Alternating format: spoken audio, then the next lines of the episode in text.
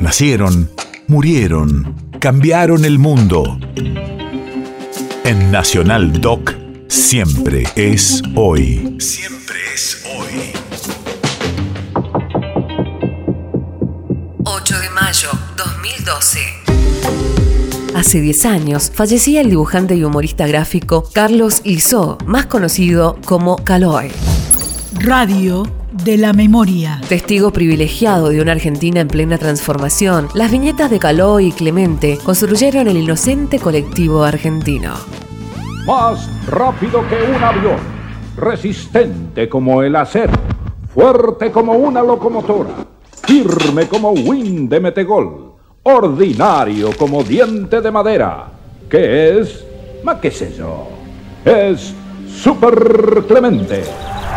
Yo quería ser una especie de, bicho que no tuviera una identificación, una identidad, digamos, en la escala zoológica. Y estaba, creo, muy este, influido por, por Oski, por los pajaritos de Oski. Y, un, y los dibujitos de un tipo que yo admiré muchísimo, Copy, que tenía una especie de pollo que dialogaba con la mujer sentada. ¿no? Esas creo que fueron las influencias más fuertes respecto del diseño. Salud, la banda.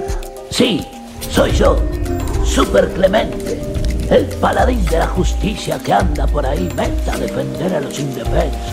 Aunque después descubrí, revolviendo viejos dibujos, pero muy viejos de cuando yo era chico, que yo ya cuando tenía 4 o 5 años hacía clementes, hacía unas especies de, de pollos y rayados muy, muy parecidos a Clemente. Lo que yo quería era que eh, el dibujo fuera una, especie de esos dibujos que uno hace inconscientemente, por ejemplo, cuando habla por teléfono, está con un, con un lápiz y un papel al lado, que hace esos garabatos. Yo quería que Clemente fuera eso, un garabato.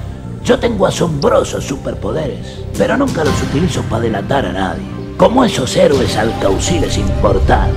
Muchos años después, cuando me preguntaban, bueno, ¿qué era Clemente?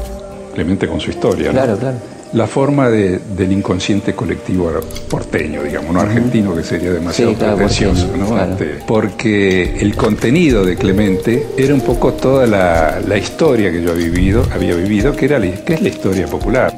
Sin ir más lejos, yo vuelo. Y es un buen rebusque para muchas cosas.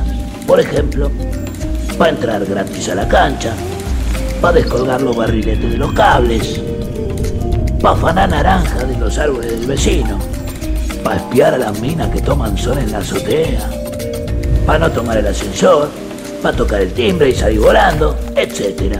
¿Sabe qué es lo único que me falta para ser un superhéroe de verdad? Un enemigo, pero un enemigo muy malvado, que sea muy poderoso y muy perverso, que todo le tengan bronca.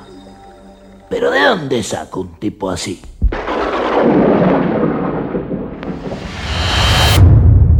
País de efemérides.